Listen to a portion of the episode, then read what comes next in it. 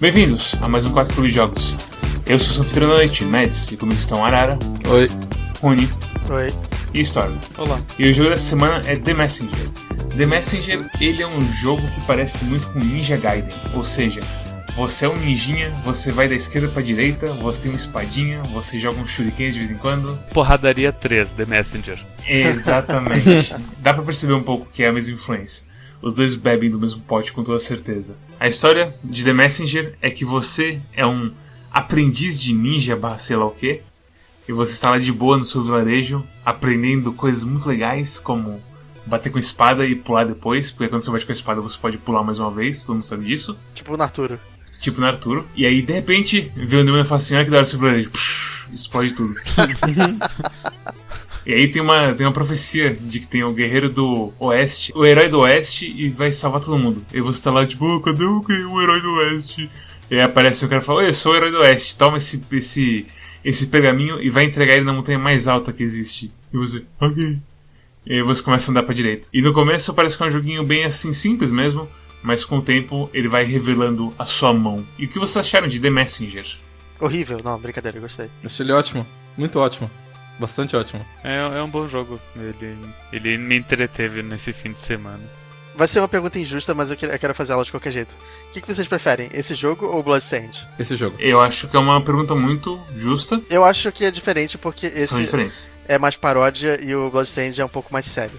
Não. Não. Você jogou pouco. Então, não, não cheguei no final, não terminei ele, realmente. Nesse jogo tem uma reviravolta no meio que muda um pouquinho o gênero dele. É o que a gente tá tentando assim escapar um pouco de falar, mas na verdade aqui no meio do jogo ele vira um pouco Metroidvania. Ele vira totalmente o Metroidvania. Ele vira totalmente Metroidvania, só que as, as fases são um pouquinho menores do que o Metroidvania normal, eu acho, não sei. Você passa muito, até onde eu joguei pelo menos, você passa muito por lugares que você já passou. Tem um pouco de reaproveitamento na coisa do Metroidvania, mas depois tem, a, tem eu imagino que tem fases que você não visitou, Uhum. e é dessas fases eu não posso falar sobre. É bastante interessante porque. ah, primeiro porque ele te engana, tipo. 3, 4 horas de jogo dentro que ele vai te fazer essa revelação, dizendo, ah, é, é simplesmente um, um clonezinho de Ninja Gaiden bonitinho, e de repente ele estoura a tua cabeça e te mostra que, olha, tem um monte de segredos e tal. Talvez a beleza do jogo esteja justamente em ele se sustentar nessas 4 horas até ter a revelação e ficar maior ainda o jogo. A gente jogou Pony Island duas semanas atrás. E Pony Island é justamente o contrário. É um joguinho bosta que fala, ah, mas não é o que parece. Esse aqui do tipo, é, a gente é um Ninja Gaiden. É da hora, né? De vez em quando a gente faz umas piadas. Ele é autoconsciente de um jeito inteligente. É, não, as piadas que ele faz também são. No começo tava meio que me deixando meio. Hum, não sei Sério? disso. Eu, eu achei ele engraçado. Mas depois o, o mercador cresceu assim em mim e as piadas dele começaram a ficar melhores. Caralho, as histórias dele são muito boas. As- Uhum. Tem umas histórias que são bem boas mesmo. Eu joguei em inglês, mas eu assisti o Mads streamando em português. Eles conseguiram traduzir bem em ambas as línguas, assim. O ritmo o, do humor se manteve. Sim, o que é muito difícil de fazer. Você consegue sentir que é uma conversa bastante natural e você acaba rindo involuntariamente, é bem legal. Eu acho que a escrita desse jogo é uma das melhores que a gente viu aqui. E principalmente pra um jogo que não precisava ter escrita nenhuma.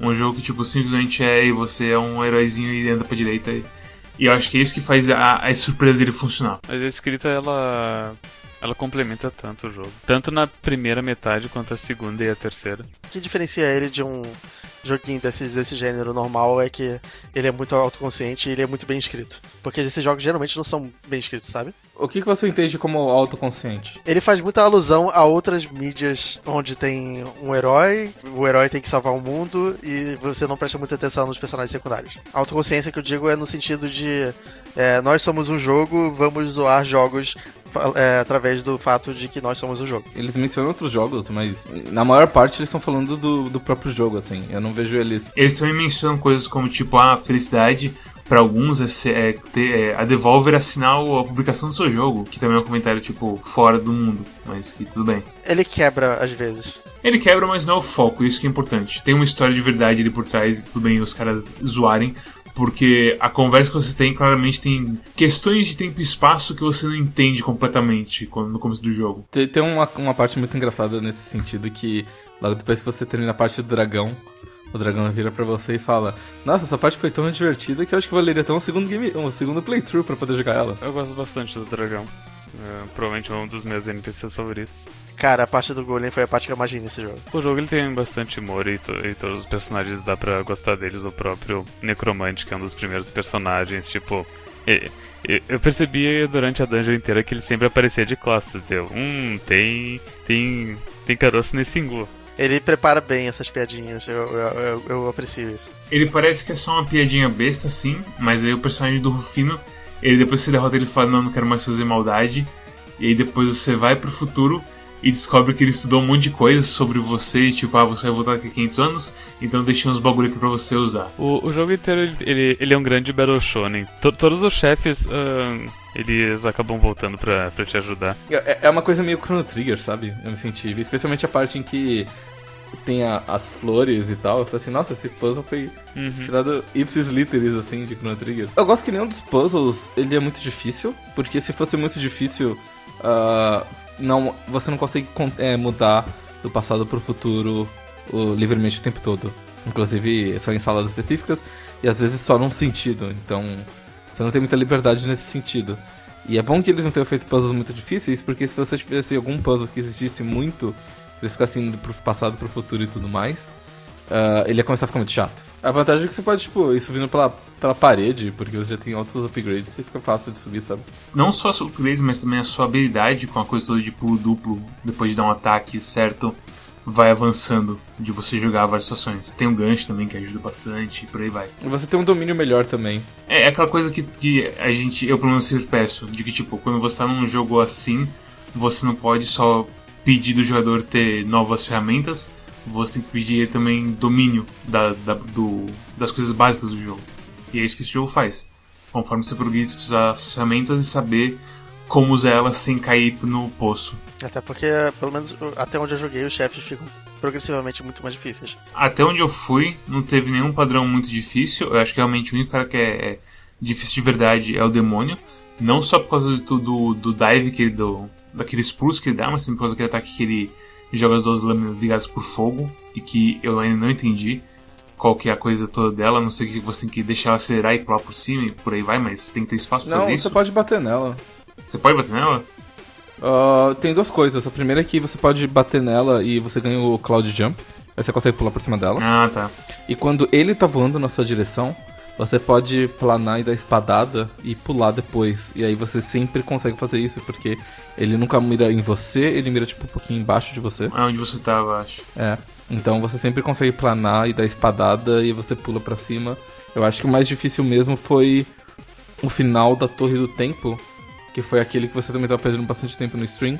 Não porque ele é difícil, mas porque ele demora bastante e ele tem vários padrões que são chatinhos de resolver. É aquela coisa que eu não gosto de que. Ei, espera a sua vez de me atacar. E você, tá bom. E aí você espera, desvia as coisas, e aí você pode atacar um pouquinho. E aí fala, não, não, não, parou. Não pode mais. Aí você, tá Uhum. bom. E por aí vai. Então, eu acho que a luta que mais demora, até onde eu cheguei, porque o resto você tem aquela coisa de bem, tipo, você pode ficar perto e atacar quanto você quiser, mas você tá se arriscando a tomar hit. E o do chefe da torre meio que quebra isso e te faz esperar por muito tempo. Mas olha, baita de um jogo, viu? Baita de um jogo. Eu não zerei ainda. Eu quero zerar, porque eu tô nessa fúria de TCC e ficar vendo velho e dormir por 12 horas. Em que parte que você tá do jogo? Eu já passei pela reviravolta, eu peguei a primeira nota e eu parei, acho. Quando eu parei, Ok. É, eu acabei de abrir as, as notas também pra buscar. E aí eu fui pro vilarejo inicial e meio que parei aí.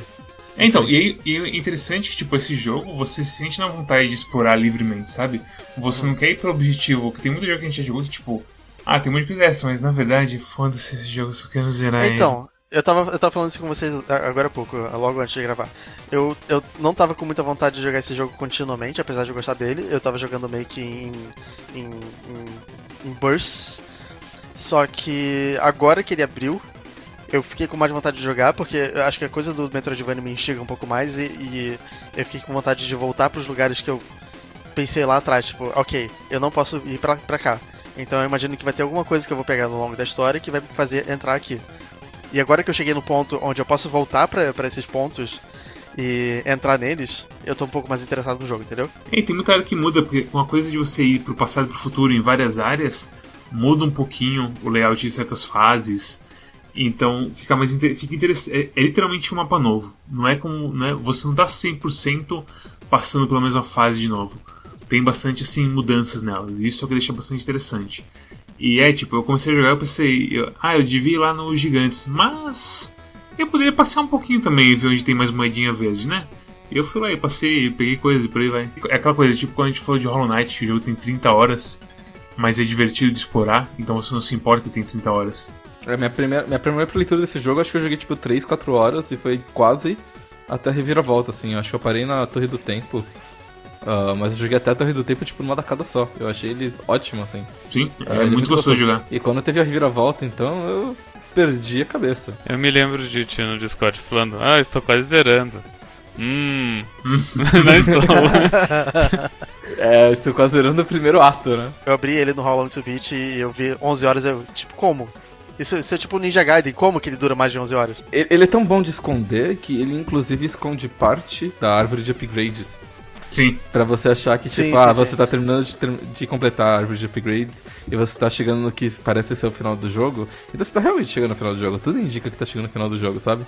Você tem um desafio. Inclusive, a parte. A, o final do primeiro ato, que é a torre do, do tempo, que é os desafios ali, eu acho que é a parte mais difícil do jogo inteiro. Então, ela dá uma, realmente uma sensação de que, tipo, ok, as coisas estão acabando aqui, esse aqui é um teste de tudo que você aprendeu. Eu falei assim, ah, vai ser um jogo de 4 horas que a gente vai completar, ótimo.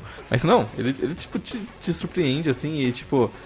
É, não é só uma questão mecânica, uh, embora isso seja muito bem feito, mas a o jeito como a história envolve essa mudança mecânica toda é, é, muito legal, porque tudo fica bem justificado, tudo é muito bem. É, assim, a escrita, ela não é uma coisa que é séria, mas é uma coisa que faz sentido no mundo. É um jogo que não se leva a sério demais. É uma escrita relatável, assim, sabe? Você consegue ler e se identificar. E você não sente nem que é, tipo, muito cafona, muito chavão, e nem muito estamos tentando demais ser engraçados. É tudo bem no nível certo, assim. Sim, é, por exemplo, a coisa que faz você. que depois reviravolta faz você voltar ao jogo é um motivo muito assim, pera, alguém lembrou de desligar o forno? E aí todo mundo, tipo, olha assim um pro outro, e, ah, meu Deus do céu. e aí quando percebe tem que voltar para arrumar as coisas.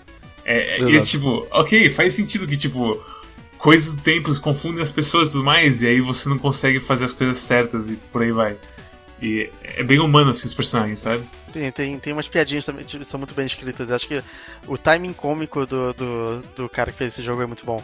É, quando você morre e aparece. Sempre aparece uma mensagem do. do esqueci o nome dele agora. Sofismudo. Tem uma piada dele que é uma coisa tipo. Ah, qual é a semelhança entre, entre eu e os espinhos que você acabou de cair? E, aí, tipo, a resposta é um negócio tipo, ah, you're back. Isso, me, por algum motivo, me fez rir muito, assim, porque, tipo, é um momento muito. Você tá muito vulnerável. Uhum. É muito. É um momento muito oportuno para você fazer uma piada. E, tipo, não é algo que eu, que eu esperava. É, tem, tem bastante piadinhas do, do, sofismudo, do sofismudo que funcionam, tipo, Oi, eu sou sofismado, o amigo do sofismudo. Ele me falou pra ver a sua cara quando no buraco. Uau, inacreditável.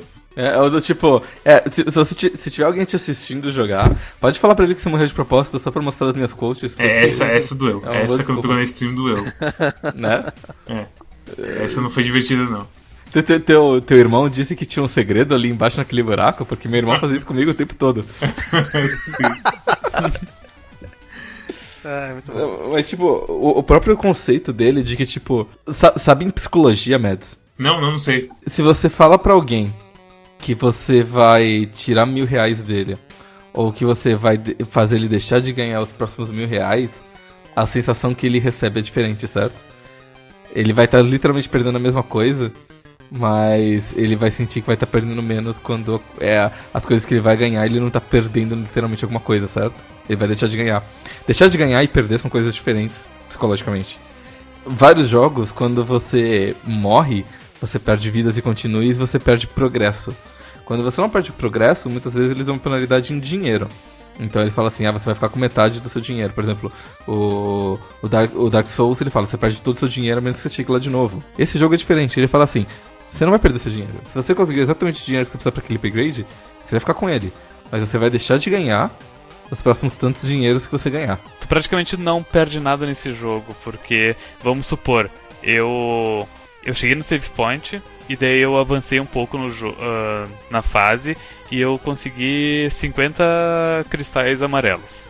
E daí eu morri e voltei pro save point. Um, daí o diabinho vai me acompanhar e o diabinho ele vai começar a coletar os diamantes amarelos. Ele vai coletar 30 e daí eu vou pegar mais 20, sabe? Ou, por exemplo, se você pega uma moda verde sem salvar, você não precisa chegar lá de novo e salvar. Você continua com ela para sempre. E que como a morte reseta os candelabros que dropam os, os, as, os cristais amarelos, tu, tu, tu, nunca tá perdendo realmente. Não tem ninguém chegando no seu bolso falando, olha seu dinheirinho, tchau, dinheirinho. Você não fica com aquela coisa de, oh, meu dinheirinho. Exato. Você só ganha tipo uma animação de um demôniozinho comendo cristalzinhos, que é muito fofinho. Ele é, ele é um personagem tão carismático e tipo se apresentando a você e tudo mais quando você vai pela primeira vez que eu acabei quase nem comprando o upgrade de fazer ele ir embora mais rápido. Uhum. Porque, tipo, ah, tá quase acabando o jogo, deixa ele comer os cristalzinhos dele, né, coitado? tipo, é uma coisa que realmente funciona muito bem. Eles Sim. fizeram é um truque muito bem feito, isso de você.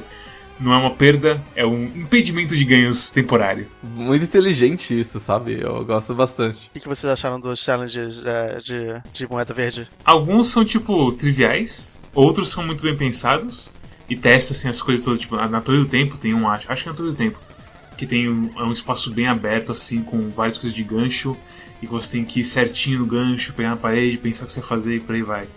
E eu gostei bastante dos desafios da, da moeda e eu quero fazer todos quando eu tiver o tempo de jogar mais esse jogo. É bem fácil. Eles não são muito difíceis, não. Tem um que outro que é mais difícil, mas no geral dá pra. Eu peguei todos, então. Quando eu cheguei na Montanha de Neve, e baseado nesse negócio do, do dos, das moedas verdes, eu comecei a comparar esse jogo a Celeste. Mas é parecido mesmo. É, ele acaba se parecendo muito em alguns pontos. Principalmente porque você tem que subir uma montanha nevada. E porque o jogo é uma metáfora pra depressão. e a, a, movimentação com o gancho, quando você bate o gancho em uma daquelas argolas e você é lançado pro outro lado, me lembrou assim, muito assim do jeito que Celeste se move em geral. Eu não sei, tipo, é aquela coisa, é a coisa mais difícil de falar em jogos, que é a sensação de como que o jogo se mexe.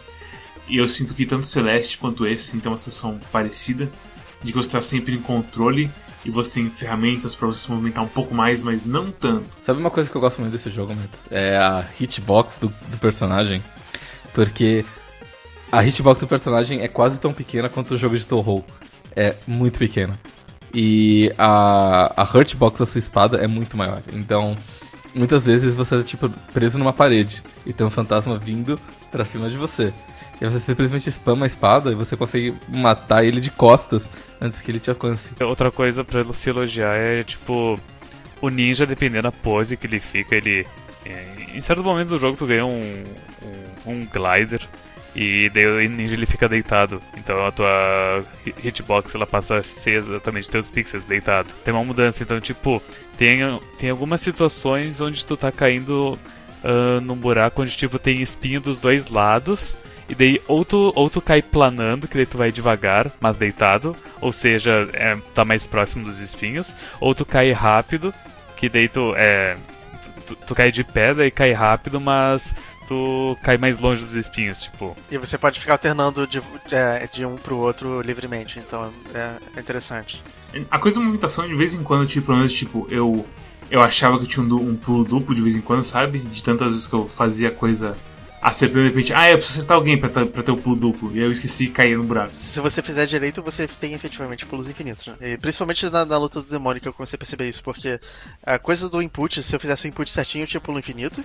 Só que às vezes eu ficava afobado e eu começava a errar input e por causa disso é. eu apertava o botão de pulo quando eu não tinha pulo. O, é, uhum. então, o demônio ele realmente te ensina a ter, assim, controle do. Exatamente. Não chega a ser uma coisa que vai, tipo, vai pedir uma maestria de você com essa habilidade, mas é uma coisa que pede um controle muito mais fino do que ele pediu até agora. A curva de dificuldade até onde eu joguei foi bem assim respeitável, eu diria. A dificuldade, tipo, ela, ela se mantém constante pra, pra quantidade de upgrades que tu tem, sabe? Certo. Tipo, ela, ela te dá sempre o desafio perfeito pra, quanti, pro, pra quantidade de upgrades ou quão evoluído tá o teu personagem. É, nas ruínas do céu eu senti que teve um picozinho assim de dificuldade, porque quando ele começa a pedir você usar bastante o gancho com pulo duplo uhum. e ficar bem esperto, bem assim, você tem que ter bastante em mente o que você está fazendo, o que você vai fazer e como está o seu estado atual. E isso eu acho que é uma coisa que começa a fazer você ficar um pouquinho mais do que o normal no jogo. Antes você pode simplesmente. "Ei, ninja", Sair voando. E é simplesmente uma experiência muito agradável de alguém que realmente gosta de jogos. Ah, inclusive, se você. Você tem que ouvir a história que o, que o vendedor da loja te conta antes do chefe final. Que é a história, a metáfora para os desenvolvedores dos jogos. Ah, sim, que daí no meio começa a aparecer, tipo, obrigado fulano, obrigado ciclano. Ele começa a contar uma história bastante pessoal de tipo, ah, por que, que ele fez aquilo, como tudo isso aconteceu e tudo mais. É bem bonito. E, e dá pra ver que, tipo, ah, são pessoas que realmente gostam de jogos que estão fazendo ali, sabe? Tem, tem bastante dedicação. Ah. e, e não só, tipo, sobre as histórias que ele conta, não tem só assim coisas de histórias pessoais, mas também tem muita coisa de tipo. Que é quase o análogo àquelas histórias que contam na rádio AM de vez em quando. Que pra ter uma moral no final, assim. Mas é, é muito bem feita as historinhas que ele conta. Uhum. E ele vai, tipo, dar um. O, o protagonista brinca, "Ah, qual que era a moral dessa? E o cara vai e realmente, tipo, fala assim, talvez seja sobre, tipo, isso, isso e isso, depende de você e tal, tal, tal. E dá uma explicação assim, realmente, como é que se diz assim, completa sobre metáforas e tudo mais. E, Honestona. tipo, ele é bem honesto, assim, com, tipo, com que o cara. é, parece que, é que ele vai zoar o cara pra ele ficar pedindo um sentido em tudo. E aí ele faz uma palestra sobre sentido pro cara, sabe? Tipo o Beginner's Guide nesse sentido. É, mas só que não é terrível. Não é terrível, exatamente. É, realmente não é terrível. Porque assim, todo o texto dele, quando ele começa a falar bastante, que tem aquela. Toda vez que você mexe no armário dele e em uma situação diferente, você insiste, ele fala, vou te contar uma história chata, você não vai poder pular. E ele conta uma puta de uma história zona que, tipo, é, uma, é a filosofia de vida dele e tudo mais. E tem muitas coisas que são assim, que encaixam assim, que é quase uma autoajuda, mas é genérico o bastante pra encaixar com a maioria das pessoas. E é bem, bem daorinha, é bem feito. Dado também o contexto do jogo, faz sentido. Eu não sei, os caras eles conseguiram colocar de um jeito bem. do nada, mas sutil. Tipo, eu, eu consigo imaginar esse tipo de, de história em jogos sendo colocado. E, e eu me revirando os olhos enquanto eu leio, mas aqui simple- eu simplesmente li, era interessante. É que a pegada é assim, o, o mercador, por exemplo, ele é um cara carismático. O texto dele é carismático. Você quer conversar com ele. Você quer que, tipo, às vezes ele fala sobre a área e, tipo, ah, é sério, não tem um chefe, porque aqui é tipo uma floresta, é só folga. E você. "Ah, como assim folga? Não, aqui pega, pega um sol, cara, tipo, tudo mais. Essa parte foi E muito aí, boa. tipo, mas como assim não tem chefe? Não tem chefe, cara, é folga. Você vai matar chefe na sua folga? Toma no cu, velho. Vai lá, curte a vida. Aí você, tá bom. Aí você sai assim e o chefe. né?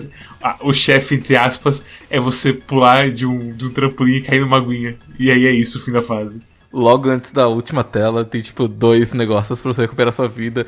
Fala assim, nossa, será que ele tava mentindo? E você fica até o final da fase, então tipo, nossa, será que eu vou chegar tipo, no final dessa tela na direita e vai fechar tudo e vai ter o chefe?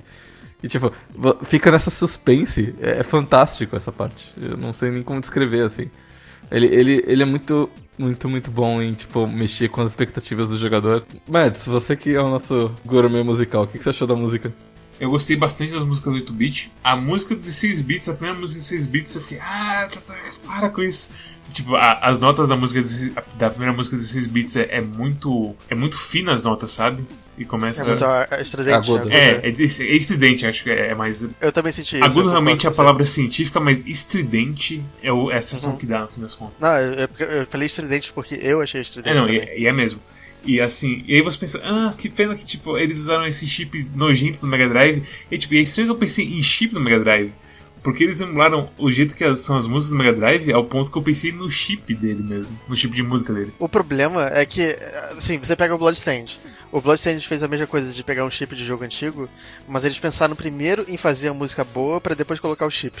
Eu sinto que esse jogo às vezes não pensou nisso. Tem muita música do Bloodstained que é do coisa do Bloodstained de verdade que vai sair. Então aquela música do barco, que é uma das melhores músicas, tem uma música no demo do Bloodstained que é aquela, só que em versão orquestral normal. Já esse jogo não tem essa coisa, ele tem essa coisa de tipo, eles acabaram fazendo duas músicas pra cada lugar, sabe? Tem umas músicas muito boas, eu sinto que é, foi meio que uma. É, é tanto. Tipo, tanto a intenção deles que é- o Shopkeeper faz, faz referência a isso em um ponto, tipo. É, como é que, ele fala alguma coisa tipo, como é, que, como é que você se sente chegando até aqui com uma trilha sonora excelente, não sei o que. É só a primeira música que eu acho que é, é ruim. É ruim, tipo, não é, não é que é ruim assim. É porque não é homogêneo. Eu sinto que ele não tem muito, muito um estilo próprio. Tem muita música na parte de 16 bits que é boa também. Mas não tem nenhuma que me deixou com a, na cabeça, igual o Bloodstained teve, que é a música do barco. Porque até agora, nesse momento, eu tô estudando música na minha cabeça. Então, tipo- Enfim, muito obrigado por, por terem me aberto os olhos, porque eu, eu percebi que, tipo, eu gostava mais das músicas de 8-bit do que as das de 16-bit. E eu até me perguntei, tipo, que estranho, porque eu sou uma criança do 16-bit, o Super Nintendo é meu videogame favorito. Por que, que eu não tô gostando mais das músicas de 16-bit? Mas é justamente por isso, porque aí tem o chipset nojento do Mega Drive. Porque as músicas de Mega Drive são muito bizarras. Tem uma música específica que me lembra Mr. Crowley do, do Ozzy Osbourne. Eu não sei porquê. Ah, eu acho que é do, da Catacumba, talvez. Mas tem um trechinho que toda vez. É tipo do refrão da música. Toda vez que eu ouço ele, eu ouço o Ozzy Osbourne falando Mr. Crowley. É sério, eu não sei porquê. Eu não sei porquê. É, mas. é, fi- fica aí o meu protesto. A gente tá falando que o chip do Mega Drive é nojento, não sei o que, e tipo, tem muita música ruim no Mega Drive. Mas ao mesmo Então, tempo. é porque tem muita, tem muita música boa, mas as músicas ruins são muito ruins. Exatamente. Então você pega um Super Turrican e aí fica da hora. Porque, pra quem não Tipo- sabe, Super Tur Turrican. É que se escreve Super Turrican. Pra quem for procurar aí na internet. Uma coisa que eu ouço muito, que as pessoas exaltam muito, é Dynamite Head. É, Não. e tem muita gente, muita, Ah. gente que gosta de Dynamite Head, mas eu acho muito ruim. É, mas Dynamite Head é um dos, é um dos que pega esse tridente e leva ao limite. Exatamente. É, é muito alto, é muito esquisito. Tem um público-alvo pra isso, mas acho que não é a gente. Não, é gente que tem, um, que tem a audição meio danificada e fica tranquila com a música estridente a mais 25 dBs. Mas a música é ok, tipo, é aquela coisa, nada. Não é lendária, mas é boa. Tava cantarolando inconscientemente a música da primeira fase, assim, porque eu gostei bastante dela também. Isso, isso é o máximo que você pode pedir uma música, acho. Se ela fica presa na sua cabeça bastante pra fazer isso, quer dizer que ela é de alta qualidade. Recomendações, Rony, qual é a sua recomendação e nota para The Messenger? Plataformazinha safado, que é maneirinho, eu gostei. É, Se você gostou de Bloodstained, eu, eu, eu presumo, eu imagino que você deve gostar desse também. É, Eu imagino que se você gosta mais desse ou do Bloodstained, vai variar, como variou pro Arara. Não tem muito o que dizer, porque eu- tenho, eu tenho muito pouco a dizer sobre jogos que são bons. Esse jogo é muito bem feito, não tem muito o que falar. E pra mim é uma nota 8. Ele é muito bem feito, mas assim, eu poderia ter me divertido mais com ele. E isso é uma coisa completamente pessoal. Os dois pontos que ele pede são só no sentido, assim, de gosto pessoal, porque é, eu não posso criticar ele diretamente. A única coisa que eu posso criticar é que eu não senti, é, que eu falei, não senti muita vontade de jogar ele de uma forma contínua. Mas ao mesmo tempo o Arara sentiu, então não, não sei o que dizer. Storm, pra quem você recomenda? Bloodstained, não. Storm, pra quem você recomenda? The Messenger, qual a sua nota? Qualquer pessoa que gosta de jogo de plataforma é um jogo extremamente sólido.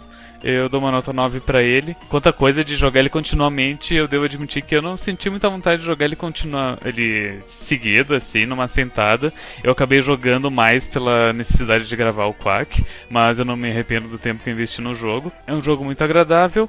Se, se não tivesse uma chiptune desgraçada de Mega Drive, talvez merecesse um 10. Arara, sua recomendação e nota pra Curse of the Moon? Não, hahaha. Arara, sua recomendação e sua nota pra The Messenger? Esse jogo é perfeito, todo mundo devia jogar, a nota é 10. Ótimo. Ó, Eu gostaria de concordar com você, Arara, mas eu não zerei o jogo. Eu tenho minhas reservações sobre dar um 10 pra um jogo que eu não zerei. reservações. É, Mas, mas o, o, o jogo não vai mudar muito. é eu imagino Mas, que mas não na Bíblia do Quack diz que tu, tu, tu tem uma semana pra mudar a, a nota do jogo, se quiser. É assim, baseado no agora e no tempo que você jogou dele. Eu dou um nota 10 que você dá? fácil pra ele. No agora e. 10 Ah, no aqui agora, Ok. sim. Eu acho que, tipo, igual. Eu acho que ele não. Ele não tem assim a mesma. Como é que se fala assim? Bloodstained, por exemplo, ele tem um level design muito mais apertadinho em algumas áreas. Mas, e esse aqui, muitas vezes. E nesse, nesse jogo, The Messenger, você tem muito mais liberdade pra fazer saltos e gancho, e aí você tem um pulo duplo, e zaz e por aí vai. Eu acho que esse é o primeiro jogo que recebeu dois 10 na história do Quack. Porque ele faz muito bem tudo de um jeito diferente de que Bloodstained fez o, o Castlevania clássico dele. A questão, a questão é que esse jogo, dadas as limitações da equipe, lógico, de- e dada a intenção deles de realmente fazer um jogo 8 bits, 16 bits pra ter a mudança dos gráficos e, e tipo, não ser um jogo super complexo nível Ubisoft, dadas as limitações do escopo e da equipe, eles foram super ambiciosos e eles conseguiram alcançar todas as ambições que eles queriam de uma maneira bastante convincente. Então eles queriam fazer um jogo que te engana que é um gênero por 4 horas depois virar outro. Eles queriam fazer um jogo com humor, eles queriam fazer um jogo com uma história séria de viagem no tempo, que ainda por cima, tipo, viagem pelo tempo, que é um negócio super difícil de se escrever, e foi bastante convincente. Tem apenas um, um plot hole, mas o, o, jogo ele, ele aponta pra. Ele fala, é, você vai ficar falando desse plot hole? Beleza, seu cuzão, vai estragar a história. Obrigado. Mas, tipo, tirando isso, ele faz uma história bastante amarradinha de viagem no tempo. Ele tem personagens interessantes, não só os caras das roubas azuis, com os inimigos que você vai encontrando e depois você ajuda. É, eles não são grandes personagens, assim, mas, tipo, tudo funciona. Tudo funciona bem. O jogo é uma delícia de jogar. Então, quer dizer, para as ambições deles, eles concluíram 100%. Ele é perfeito. Eu acho que uh, ele é o padrão que qualquer jogo indie minimamente ambicioso devia tentar alcançar, entendeu? Não tem nada que você possa falar de realmente ruim, objetivamente ruim nesse jogo. Não, eu, tipo, eu entendo, tipo, você fala assim, ah, eu gosto mais da música, da ambientação e do Bloodstained, esse aqui não pessoa tanto comigo. Tem vários motivos para você não dar um 10, não tô falando que tu não devia dar um 10, eu tô falando que, pros meus padrões, que é tipo, o que, que eles queriam fazer, o quão perto eles queriam chegar e o quão legal é isso que eles queriam fazer. Eu acho que eles realmente merecem um 10. Eu acho que todo mundo, todo mundo que gosta um pouco disso, devia pelo menos tentar jogar. Devia pelo menos assistir um stream ou baixar, um, baixar o jogo para jogar duas horas, que seja para vender depois no Steam se não gostar, enfim. Todo mundo devia dar uma olhada nesse jogo. Ele é ótimo. Para mim, ele me lembra tudo de melhor assim, tanto da época do 16 bits quanto de jogos indies atuais, tipo Celeste mesmo. Que a coisa da moeda verde é basicamente a coisa do Celeste, dos morangos. É a mesma coisa. É moeda e, é, DK. É, é um desafiozinho pequenininho numa área que tá fechado ali, você faz uma coisa, ou então você encontra uma área secreta usando a sua cabeça, a sua percepção, e você ganha uma moeda com recompensa. E tipo, é muito legal. Nos créditos do jogo eles agradecem Donkey Kong Country 2. A parte que a lava tá subindo. Eu pensei, nossa, isso parece muito Donkey Kong 2, porque a movimentação e tudo mais, você pular e correr e babá e tudo. É, lembra assim, o, o melhor possível do mundo dos jogos. E é marcante sim que ele faz isso e atravessa uma gama de escopos incrível. Tanto no começo, quando ele é um Ninja Gaiden, quanto no meio, que ele é um, um Metroidvania. E vai saber o que aconteceu no, no final, porque eu não joguei ainda e não quero spoiler. Mas é isso, eu gostei bastante e confirmo que é, é 10 mesmo. Eu não acho que eu vou mudar, já que o Ara tá falando que não muda muito. E eu me diverti bastante até agora e duvido que eu vou simplesmente odiar o jogo no fim assim. Faz não, muito não tempo que, que, que eu não jogo um jogo que tanta gente me recomendou antes da gente começar Sim, a jogar ele. No, assim, no Discord do Quack, no Twitter, o Revis falando com a gente no, no nosso chat secreto que vocês não têm acesso. E uhum. por aí vai. Todo mundo assim, vocês já jogaram The Messenger? Já jogaram The Messenger? Já jogaram The Messenger? Ai de infinito, assim, todo mundo repetindo. O Revis, eu acho que ele descobriu The Messenger meio sem querer no Switch, né? Sa é, ele foi um dos primeiros que falou com a gente, acho. Uh, mas enfim, eu, eu me, quando vocês falavam, eu me lembrei de duas ressalvas que eu tenho com o jogo. Então, que quero falar antes de terminar o episódio. Que é, primeira, aquilo que o Zé Vito falou com a gente, que tem os coletáveis do jogo, que pegando todos eles a tua recompensa é bem... Uhum. Ah, mas eu, e... eu, espero já que aquela recompensa não vá ser grande coisa. Do não, tudo bem, mas uh, tipo, você. do jeito que o Zé Vito falou, e, antes de eu começar o jogo, eu pensei que era tipo, ah, uh, ia me dar tipo só um certificado dizendo, ah, parabéns, você pegou todos os, os, os selos, sabe? Mas Sim. não é, é tipo, é pior. É pior. É pior. Não é, não é nem engraçado. Não é nem engraçado. Okay. E além disso, a minha outra ressalva é que na página de Steam dele já tem algumas revelações, tipo, tem um GIF do, do ninja entrando num portal e virando 16 bits. Então, mas eles apontam isso eles falam. É, é meio que um feature, né? É, não, eles apontam isso na história, eles falam assim: ah, você não viu o trailer, né? Hahaha. e tipo, eu na stream falei: é, eu não vi o trailer. Eu não sabia. eu, não, eu imagino que quem viu o trailer sabia que a coisa desses bits estava vindo. E por isso que eu não vou nem, tipo, colocar aviso de spoiler aqui, porque eu acho que é uma coisa que o jogo tá colocando na manga dele já. Uhum. Apesar de da coisa toda de, do loop temporal já é uma coisa mais escondida que tudo mais uhum. que bizarro.